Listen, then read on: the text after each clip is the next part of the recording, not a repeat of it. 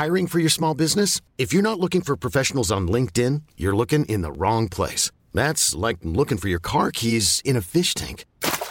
LinkedIn helps you hire professionals you can't find anywhere else, even those who aren't actively searching for a new job but might be open to the perfect role. In a given month, over 70% of LinkedIn users don't even visit other leading job sites. So start looking in the right place. With LinkedIn, you can hire professionals like a professional. Post your free job on linkedin.com slash achieve today. Quel est le point commun entre Cathy Switzer, la première femme à avoir couru le marathon de Boston, et une skateuse qui donne rendez-vous à d'autres femmes pour se faire une place dans un skatepark essentiellement fréquenté par les hommes? L'idée de conquête.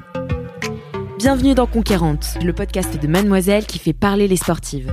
Comment le sport, l'envie et l'ambition leur ont permis de se dépasser, de briser les barrières et de repousser leurs propres frontières? C'est ce que tu vas découvrir dans ce podcast. J'espère que Conquérante saura t'inspirer à mener tes propres conquêtes à travers les témoignages de meufs comme toi et moi qui ont osé prendre leur place et la défendre. Salut, c'est Alix et ce mois-ci, je suis ravie de t'annoncer que l'épisode de Conquérante est sponsorisé par Roxy. Pour l'occasion, je reçois une Roxy Girl, Zoé Gros-Piron, qui est une championne de surf et plus précisément de longboard et qui est aussi ambassadrice de la marque. Elle vient te parler avec une bonne humeur contagieuse de ce sport qui a changé sa vie. Bonne écoute Alors, je m'appelle Zoé Gros-Piron, j'ai 20 ans, euh, j'habite à, maintenant à Biarritz. Je suis longboardeuse professionnelle et étudiante euh, en première année euh, d'école de commerce à Kedge à Bayonne.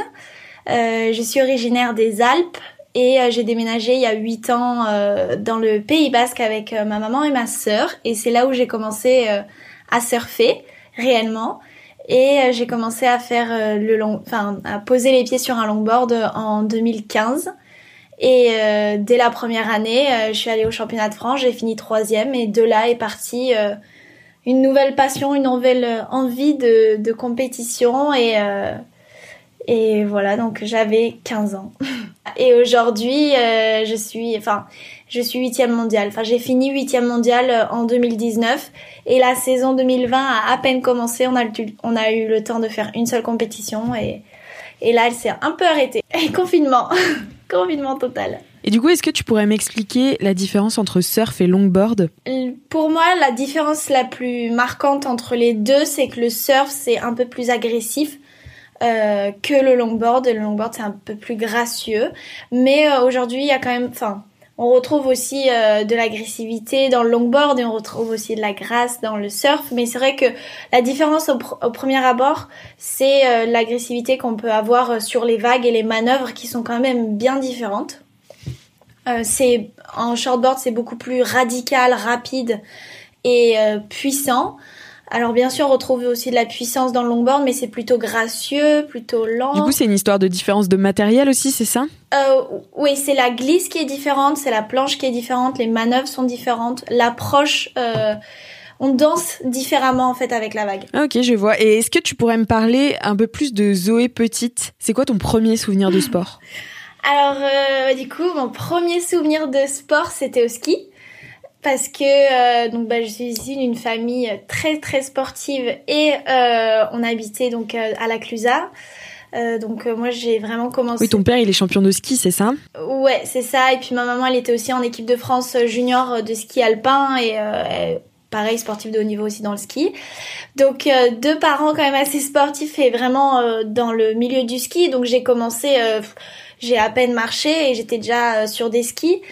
Euh, donc voilà, ça c'est vraiment mes premiers souvenirs et j'ai d'ailleurs grandi jusqu'à mes 13 euh, ans euh, en, euh, enfin avec des skis au pied quoi. J'avais des entraînements 4-5 fois par semaine, j'étais en ski études dès mon plus jeune âge et c'était chouette, c'était génial. Et après, je voulais, je voulais pas déménager de, des Alpes et donc suite au divorce de mes parents, ma maman a décidé de venir ici parce qu'en fait on venait tous les étés euh, en vacances entre Biarritz et Osegor. Donc c'est là où j'ai vraiment commencé aussi à, toucher du doigt un peu le surf où, où on faisait deux semaines de stage entre amis. Enfin, on avait, on avait 7 ans. C'était marrant. J'ai encore des petits souvenirs où je prenais des mousses. C'est là vraiment où j'ai découvert le surf. Et donc, ma maman, elle avait eu un coup de cœur pour cette région. Donc, on est venu habiter ici. Et moi, je ne pouvais pas rester sans je suis hyper active, donc euh, rester sans rien faire. Euh, donc je me suis mise au surf et j'ai retrouvé un peu les mêmes sensations que le ski, c'est-à-dire la glisse. Et euh, du coup c'est pour ça j'ai tout de suite accroché avec ce sport et puis d'être aussi dans un élément naturel, d'être dans la nature, d'être en osmose avec avec un élément puissant. Donc ça c'est vraiment ce qui a fait que je suis tombée amoureuse du surf et de l'océan. Et t'as tout de suite commencé la compétition quoi Ouais, bah, du coup, bah, j'étais dans la compétition en ski déjà depuis euh, depuis que j'avais 10 ans. On, avait commencé les compètes en ski. Et du coup, ça me manquait en fait cet aspect un peu de compétition. J'adore ça, de l'adrénaline, un peu de stress. Euh, puis on poussait ses limites à chaque fois. Euh, on m'a proposé de faire du longboard parce qu'il me disait ouais, t'as le profil, ce serait bien, tu te débrouilles bien et tout. Donc j'ai dit bah ouais pourquoi pas. Ils m'ont dit ok t'as ta première compétition dans trois jours. J'étais là ah d'accord. On a, on a trouvé des longboards euh, d'occasion. On nous a prêté euh, des trucs, enfin des, des planches euh, pourries mais c'était marrant. Et on a fait notre première compétition départementale et c'était moi j'ai adoré en fait le côté bah, de reprendre la compétition un peu. Et voilà, c'est de là où est parti. Je me suis dit, ah, mais non, mais je veux, je veux continuer. Mon objectif de cette année, du coup, c'était, bah, je vais aller au championnat de France. Au championnat de France, je fais troisième. De là, je me dis, bah, je continue, je me lance à fond euh, parce que j'adore. Et euh, voilà, tout s'est enchaîné euh, niveau national, après niveau européen et niveau international. Et maintenant, tu es une Roxy Girl, c'est ça? C'est-à-dire que tu es ambassadrice de la marque Roxy, et d'ailleurs que je remercie puisqu'ils sponsorisent cet épisode. Exactement, ouais, Roxy, je suis avec eux depuis bientôt trois ans. Euh, et ils me soutiennent énormément. Moi, j'adore cette marque. Je regardais déjà cette marque quand je faisais du ski. euh, parce qu'ils ont quand même, ils sponsorisent aussi pas mal de, de skieuses, snowboardeuses. Et euh, j'ai toujours aimé aussi leur univers. Et, euh, et après, arrivé ici, euh, quand j'ai commencé le surf, bah justement pour progresser, je regardais des vidéos. Et les meilleures surfeuses, elles étaient chez Roxy. du coup, pour moi, Roxy, c'est, c'était une marque bah déjà j'adorais ce qu'ils faisaient en tant que produit, mais j'adorais aussi les, les filles qui représentaient la marque, leurs valeurs. Euh, elles étaient super inspirantes pour moi et du coup, en, enfin, en commençant le surf, je me dis bah moi aussi je veux être une Roxy Girl. Et, euh, et j'y, je pense j'ai tellement pensé fort, j'ai tellement voulu l'être qu'au final euh, c'est arrivé et je suis vraiment super contente de collaborer avec eux euh, bah, depuis euh, presque trois ans maintenant. Est-ce que tu pourrais me parler un peu des sportifs que tu admires chez Roxy ou ailleurs? Alors euh, j'adorais, j'ai toujours euh, enfin, regardé euh, Kessia Médor. Euh, et après les filles aussi un peu plus actuelles que j'ai eu l'occasion de rencontrer et que maintenant on est amis presque, donc ça c'est génial. avec, j'ai adoré regarder, je la regarde toujours, Kélia Moniz, hyper méga grande inspiration pour moi. Justine Mauvin, Chloé Calmont qui est aujourd'hui ma meilleure amie. Euh, qui est brésilienne. Donc... Ah oui, en fait, donc tes idoles sont devenues tes meilleurs potes, c'est fou. Ouais, voilà, c'est un, incroyable. Et Kelly Moniz, qui est hawaïenne, je l'ai rencontrée euh, l'année dernière. Et, euh, et maintenant, bah, on, on, on échange on se connaît bien, on s'entend super bien. Et, et puis Roxy c'est une famille. Donc en fait c'est toutes mes sœurs entre guillemets euh, mes sœurs de cœur. Et du coup on a une relation bah, super cool entre nous. Et, et c'est incroyable que il y a à peine 4 ans je les regardais avec des yeux immenses et j'étais là oh, j'aimerais tellement les rencontrer pour moi c'était euh, le top du top des surfeuses. Et ça l'est toujours hein. Mais de fait de les rencontrer c'est bah c'est un rêve d'enfant quoi parce que je rêvais d'avoir une photo ou un autographe et aujourd'hui bah on se parle et on rigole ensemble et on voyage ensemble, donc c'est chouette. Et comment ça se passe quand tu voyages beaucoup comme ça? Parce que tu m'as dit que tu étais encore étudiante en, en école de commerce. Est-ce que tu as des horaires aménagés? Alors je... Ouais, je suis en horaire aménagé déjà. Donc j'ai commencé vraiment à beaucoup voyager en 2018-2019. Euh, parce qu'avant j'étais vraiment que niveau euh, national et j'ai commencé à vraiment euh, suivre le circuit européen en 2000, enfin début 2018.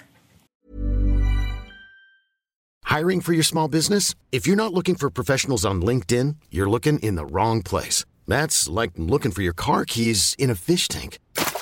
LinkedIn helps you hire professionals you can't find anywhere else, even those who aren't actively searching for a new job but might be open to the perfect role. In a given month, over 70% of LinkedIn users don't even visit other leading job sites. So start looking in the right place. With LinkedIn, you can hire professionals like a professional. Post your free job on linkedin.com slash achieve today. Et 2019, j'ai commencé ma première année sur le tour international. Donc en 2018 et 2010, euh, oui, en 2018, j'ai fini, euh, j'ai eu mon bac. Donc j'ai fait tout mon lycée en, en horaire aménagé surf. Donc j'avais deux après-midi par semaine qui étaient libérés. Et, euh, et notre coach, il venait nous chercher et puis on allait surfer. Donc ça, c'était trop bien. Les meilleures années de ma vie. Ah ouais, non, c'est la belle vie quand euh, tu sors des cours et que tu vas à la mer. euh. Voilà, exactement. Et ensuite, euh, donc après mon bac, j'ai mon bac en 2018. Je suis euh, allée en fac de physique-chimie Anglette. Je voulais toujours rester euh, près de l'océan et j'avais encore des horaires aménagés, donc euh, je pouvais aller surfer quand j'avais envie. Quand j'avais des compètes, c'était facile de louper. Je pouvais rattraper à distance, tout. Donc ça, c'était cool.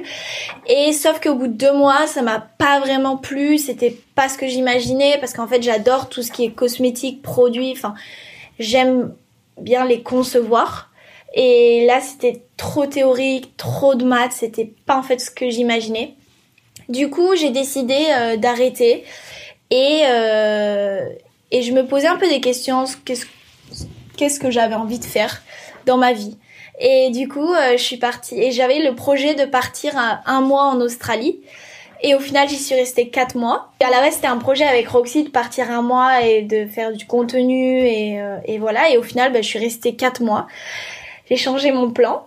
Et euh, t'es partie quatre mois toute seule. je suis restée toute seule. La première, le premier mois, c'était avec euh, une photographe et aussi ma sœur euh, était là-bas en stage. Du coup, euh, je l'ai rejoint les deux premières semaines et elle m'a un peu montré Sydney. Et après, je suis partie euh, avec du coup ma photographe que j'adore, c'est Cécilia Tibier, avec qui on s'entend super bien. Donc voilà, je suis partie avec elle entre Noosa et Byron Bay. Et puis après, je me suis retrouvée du coup retrouvée toute seule, pas vraiment, parce qu'au final, j'ai rencontré plein de monde et j'ai rencontré du coup mon, mon coach. Euh, j'ai fait des rencontres géniales avec des gens euh, australiens euh, et pas que. J'imagine que pour une surfeuse comme toi, ça devait être ton rêve d'aller en Australie, non? Ah, c'était dingue C'était dingue Ouais, C'était vraiment mon rêve d'aller là-bas et c'était... Les gens sont, sont super souriants, super accueillants, respectueux et, et jamais en fait on peut se retrouver euh, seul parce que les gens... euh, C'est tellement facile le contact avec eux et, euh, et en plus le surf c'est facile de se faire des amis quand même dans l'eau ou de rencontrer du monde. Donc c'est assez... euh, ouais, c'était assez facile quand même. Donc ça, c'était vraiment un bon côté de mon voyage. Et c'était vraiment un voyage pour, euh, pour me connaître moi-même, pour savoir qui j'étais au fond de moi, ce que je voulais, ce que j'avais envie dans la vie, ce que j'avais envie euh, professionnellement, entre guillemets, via le surf, et ce que j'avais envie aussi, euh, est-ce que j'avais envie d'étudier, qu'est-ce que j'avais envie d'étudier? Parce que je sais, et ça mes parents, enfin surtout ma mère, parce que j'ai une relation très très forte avec ma mère et puis mon père pas du tout on, on ne se voit plus on ne se parle plus et euh, ma mère m'a toujours dit bah quand même c'est les études elle elle me pousse à fond dans le surf. Mais elle m'a quand même toujours dit que les études c'était quelque chose d'important. Même si je les faisais en plusieurs années c'était pas du tout grave. Et, euh, c'est vrai que j'adore apprendre et je suis hyper curieuse et j'aime l'école. J'adore enfin ça me dérange pas de me lever le matin et d'aller à l'école. Et euh, du coup, j'ai réfléchi à ce que je voulais faire et donc c'est sorti du coup de faire euh, Cage. Et donc après ce voyage euh, où j'ai eu la première où il y a eu la première étape des championnats du monde à Noosa, je suis rentrée, j'ai passé mes examens, j'ai été acceptée et euh, de là on a mis euh, quelque chose en place avec eux vu que je, suis- je suis sur les listes ministérielles de la Fédération française de surf. Enfin grâce à la Fédé, je peux avoir un horaire aménagé et partir quand je veux, m'entraîner ou dans mes compétitions. Et c'est vrai que je pars euh, parfois un mois, trois semaines. euh. J'ai passé, euh, je pense, autant de temps avec le confinement. En tout cas, j'ai passé autant de temps à l'école qu'à l'étranger. J'ai dû passer deux mois et demi à l'étranger. De ce que tu me dis, en fait, tu pourrais vivre du surf, mais c'est toi qui as fait le choix personnel de continuer les études, c'est ça? Oui, c'est vraiment un choix euh, personnel et, je pense que ça m'apporte beaucoup aussi euh, dans, bah, dans ma vie personnelle et dans le surf. Parce que être dans le surf c'est génial, c'est un monde, un univers incroyable, mais être trop dedans ça peut me fermer aussi des portes. Et du coup le fait de bah, d'aller à l'école, je rencontre d'autres personnes qui ont d'autres sujets de conversation, j'apprends de nouvelles choses et ça m'ouvre encore dans mon esprit. Et du coup ça me permet aussi d'être un peu plus polyvalente. Et dans mon surf, du coup, j'arrive à, je sais pas vraiment le, décrire avec mes mots, mais j'arrive peut-être à transmettre des choses que j'apprends à l'école et vice versa. T'as l'air d'être quelqu'un qui euh, ose tout, qui se donne à 200% dans tous ses projets, mais est-ce que ça t'est déjà arrivé d'avoir peur? Ah oui, oui, oui. Bah déjà, j'ai eu peur hein, de pas... Enfin, peur j'avais beaucoup d'appréhension déjà de partir toute seule en Australie, 18 euh, ans, euh, toute seule comme ça, alors que j'ai eu l'habitude d'être plutôt euh, bien soutenue, bien supportée par ma famille. Euh, déjà c'est un grand pas pour moi et justement j'avais envie de prendre un peu ce, ce, risque de me retrouver toute seule et c'est parfois c'était super dur après, oui, euh, j'ai peur, j'ai peur du ridicule de temps en temps. J'ai, j'ai réussi pas dans tout du tout. Euh, là, j'ai mes examens, bah, ça me fait peur. Euh, quand j'ai, quand j'arrive sur des grosses compétitions, j'ai de l'appréhension. parfois, je me sens pas forcément à ma place, comme l'année dernière où j'ai, enfin où j'ai fait ma première étape des championnats du monde. J'ai perdu au premier tour et je me disais mais c'est c'est pas pour moi, j'ai pas ma place, je suis pas assez forte, j'ai pas le mental qu'il faut. Euh, je me suis totalement effondrée euh, parce que pour moi c'était tellement euh, la compétition, enfin ma première compétition où j'allais rentrer en fait sur le circuit. Et je me suis dit mais je suis même pas capable de passer un tour et c'était hyper dur pour moi mentalement alors que je m'étais entraînée physiquement et techniquement pour arriver prête sur cette compétition. Et comment tu fais justement dans ces cas-là pour garder ton mental et pour transformer ton échec en réussite? Euh, L'entourage a fait beaucoup. Donc après cette compétition, j'étais super mal, vraiment c'était horrible. Et, euh, et mon entourage, il y avait mon coach et euh, j'ai voyagé avec du coup Chloé Calment qui qui était avec nous et on se connaissait pas beaucoup à ce moment-là et c'est vraiment là où on a accroché. Et, euh, et elle a vécu, euh, elle est plus âgée que moi, donc elle a beaucoup d'expérience. Elle est sur le tour depuis qu'elle a 13 ans. Aujourd'hui, elle en a 25.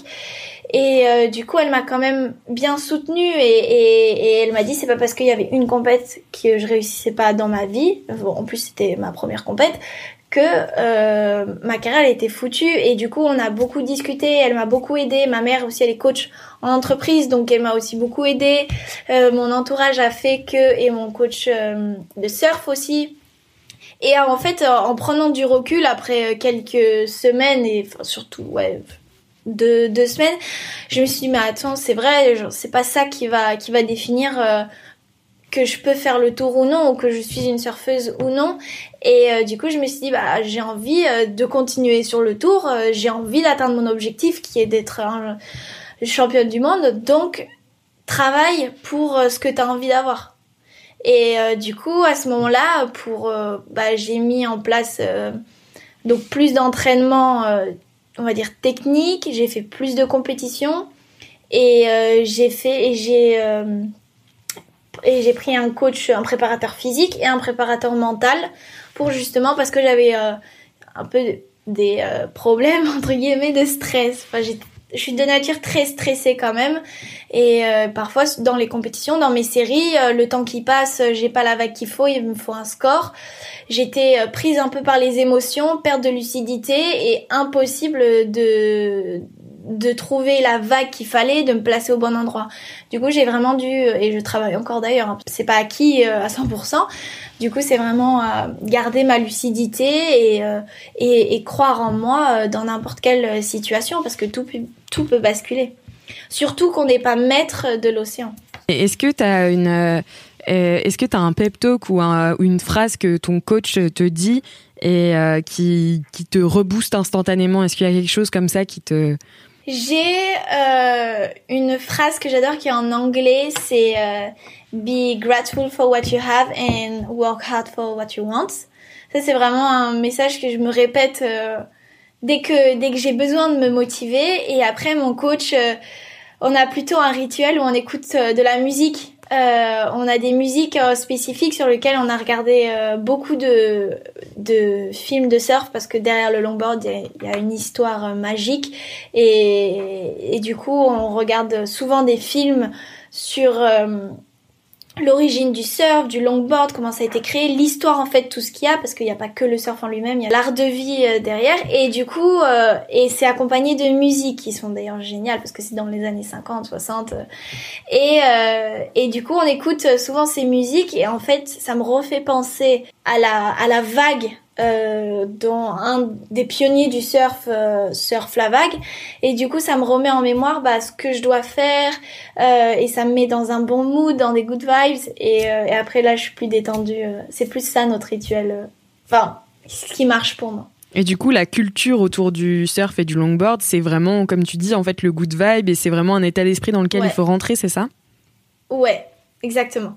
Euh, juste ça, c'était un peu compliqué pour moi au début parce que j'ai pas grandi dans cette culture de surf, dans cette culture-là. Donc pour moi, c'était aussi euh, et ça l'est toujours un peu difficile de de, de m'imprégner de, de tout ça.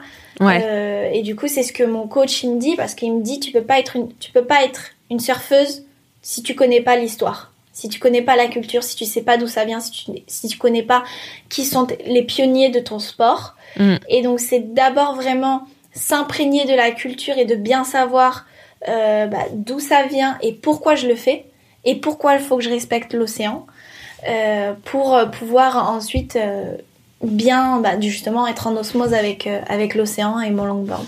Donc ça c'est vraiment un travail que, que j'apprécie. Donc il, m'envoie souvent des, vidéos, des livres et j'adore parce que c'est pas moi j'ai pas eu l'occasion de vivre de vivre ça quand j'étais plus jeune. Et en parlant de respecter l'océan, euh, tu m'as dit du coup qu'il y avait une nouvelle collection Roxy. Ouais. Est-ce que tu pourrais m'en parler un petit peu? La collection Pop Surf. Donc c'est vraiment une collection faite pour surfer et euh, qui est éco-friendly. Donc c'est une, euh, c'est des, sont des matériaux qui sont à base de bah, bouteilles de plastique recyclées. ils ont préservé aussi de l'eau pour pour la fabrication et c'est vraiment une une euh, des combinaisons enfin il y a des combinaisons et des lycras et des maillots qui euh, représentent la nature. Donc là cette année c'est euh, des fleurs assez roses blanches un petit peu violet justement pour montrer un peu la joie et faire honneur à la nature. Donc par exemple elle est faite à base de 25 bouteilles de plastique qui ont été recyclées pour chaque combinaison et euh, il y a 104 litres d'eau qui a été préservée euh, par combinaison. Putain, c'est bien. Et euh, donc ouais, ça a été une, c'est une collection qui est sous les couleurs aussi de, de Stéphanie Gilmore, qui est cette fois championne du monde. Et justement, c'est pour honorer aussi la grâce, la performance et le style de, de cette surfeuse et de toutes les surfeuses qui respectent l'océan et la nature. C'est trop bien. C'est franchement c'est un très beau message je trouve euh, qui passe à travers ça et euh, et enfin c'est surtout euh, une idée reçue qu'on a beaucoup à propos du surf. Est-ce que toi t'en as d'autres? T'as été confronté à des idées reçues à propos du surf mais qui sont complètement fausses? Par exemple, non mais ça c'est la plus fréquente. T'es surfeuse donc ça veut dire euh, tu fais rien. Ah ouais. Tu tu fumes et et t'es cool. Alors que non, pas enfin pas forcément pas du tout. mais, des idées reçues, euh, bah oui, des idées reçues. T'es une femme, enfin t'es une fille, donc euh, bah tu peux pas surfer parce que le surf c'est quand même un monde assez euh, de macho. même si ça va beau, ça va de mieux en mieux vraiment. Et ça, c'est c'est un soulagement aussi et et c'est aussi grâce aux femmes. Donc merci les femmes de contrer ça et d'oser. Dans le surf, est-ce que euh, les femmes et les hommes sont séparés en compétition ou euh, tu, tu, fais les compétitions avec les hommes? En général, maintenant sur le tour, euh, ils ont pratiquement toutes les mêmes étapes. Sauf il y a une étape qui est qui est qui a une étape pour les hommes et non pour les femmes parce que c'est sur un spot qui est plutôt qui peut être dangereux. Quoique c'est euh, le spot décidé pour les JO, donc ça va être Tahiti Tiopo. Donc ça, on verra. Euh, mais sinon, euh, il y a déjà eu une grande avancée, une grande évolution, et ça, pour le monde en tout cas du surf et du sport et du sport féminin surtout, c'est qu'il y a maintenant une équité entre les price money femmes-hommes. Ouais. Donc ça c'est déjà une super avancée et je trouve que maintenant on voit de plus en plus de, de filles surfer. Dans, par exemple dans mon premier club de surf au Basque, il y a presque plus de filles maintenant de, que de garçons. Alors que quand j'y étais, euh, j'étais pratiquement la seule fille euh, à aller m'entraîner euh, quand je m'entraînais avec les garçons, quoi. Donc j'imagine que toi aussi maintenant tu fais partie des, des femmes qui inspirent les autres à, à, vouloir pratiquer le surf. Bah j'espère. En tout cas c'est un message que j'essaye de transmettre que qu'on peut on peut toutes y arriver. On peut vraiment tout y arriver si on si on le veut, si on y croit et si on met les moyens en place pour y arriver, bah on, on peut le faire. Trop bien. Et euh, je voulais te parler aussi, tu, tu, me parles du coup de la, de la famille Roxy et puis d'avoir rencontré tes idoles avec qui t'es devenue amie. Mais euh, ces, ces, ces femmes-là, du coup, qui sont surfeuses aussi, euh, ça peut être tes rivales en compétition. Comment tu gères cette, comment vous gérez cette relation en fait qui est amicale et rivale à la fois? Bah en général, c'est une petite règle qu'on a euh, quand, quand, on est amis, on se le dit. Euh, on est euh, amis sur le sable, mais dans l'eau, euh, tout ce qui tout ce qui se passe dans l'eau reste dans l'eau. Et dans l'eau, c'est la compétition, c'est chacun pour soi. Donc, euh, si on doit être stratégique, si on, on doit tout faire pour gagner, si on gagne, bah c'est c'est le jeu. On a décidé d'être, enfin on a décidé de, de faire la compétition. C'est pas pour euh, se faire des amis non plus. Mmh. Mais après, euh, donc ce qui se passe dans l'eau reste dans l'eau. Une fois sur le sable, on peut être euh, bien sûr déçu au début et être triste vu qu'on vient de perdre, mais bah on félicite l'autre parce que parce qu'on a les deux ont donné le meilleur de soi-même et basta. Et après, on, un peu plus tard, on peut aller boire un, un, verre ou manger ensemble et, et voilà. Mais mais il y a une forme de sororité qui se qui s'installe malgré les le, la rivalité en fait. Bien évidemment. Mm. On est on est on est on est certes euh, une famille, on a le même sponsor euh, et on s'entend super bien. Mais dans l'eau, c'est un sport individuel. Dans l'eau, c'est c'est la compétition. C'est bien normal. Donc, euh, donc voilà.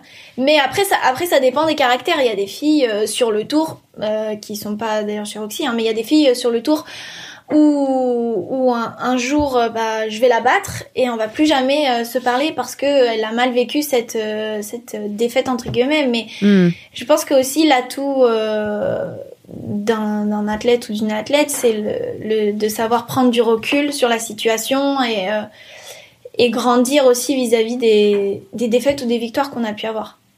Mm. Et pour finir, est-ce que tu pourrais euh, te donner à toi-même, à, à, la Zoé qui vient de commencer euh, le surf et qui se jette dans sa première compétition, le conseil que tu aurais aimé avoir à ce moment-là? Le conseil que j'aurais aimé avoir, euh, c'est vraiment bah, travailler, aller dans l'eau, surfer, surfer, surfer, surfer, surfer. Euh, et peut-être, euh, oui, s'imprégner de, de, la culture, bien regarder des vidéos, c'est super important.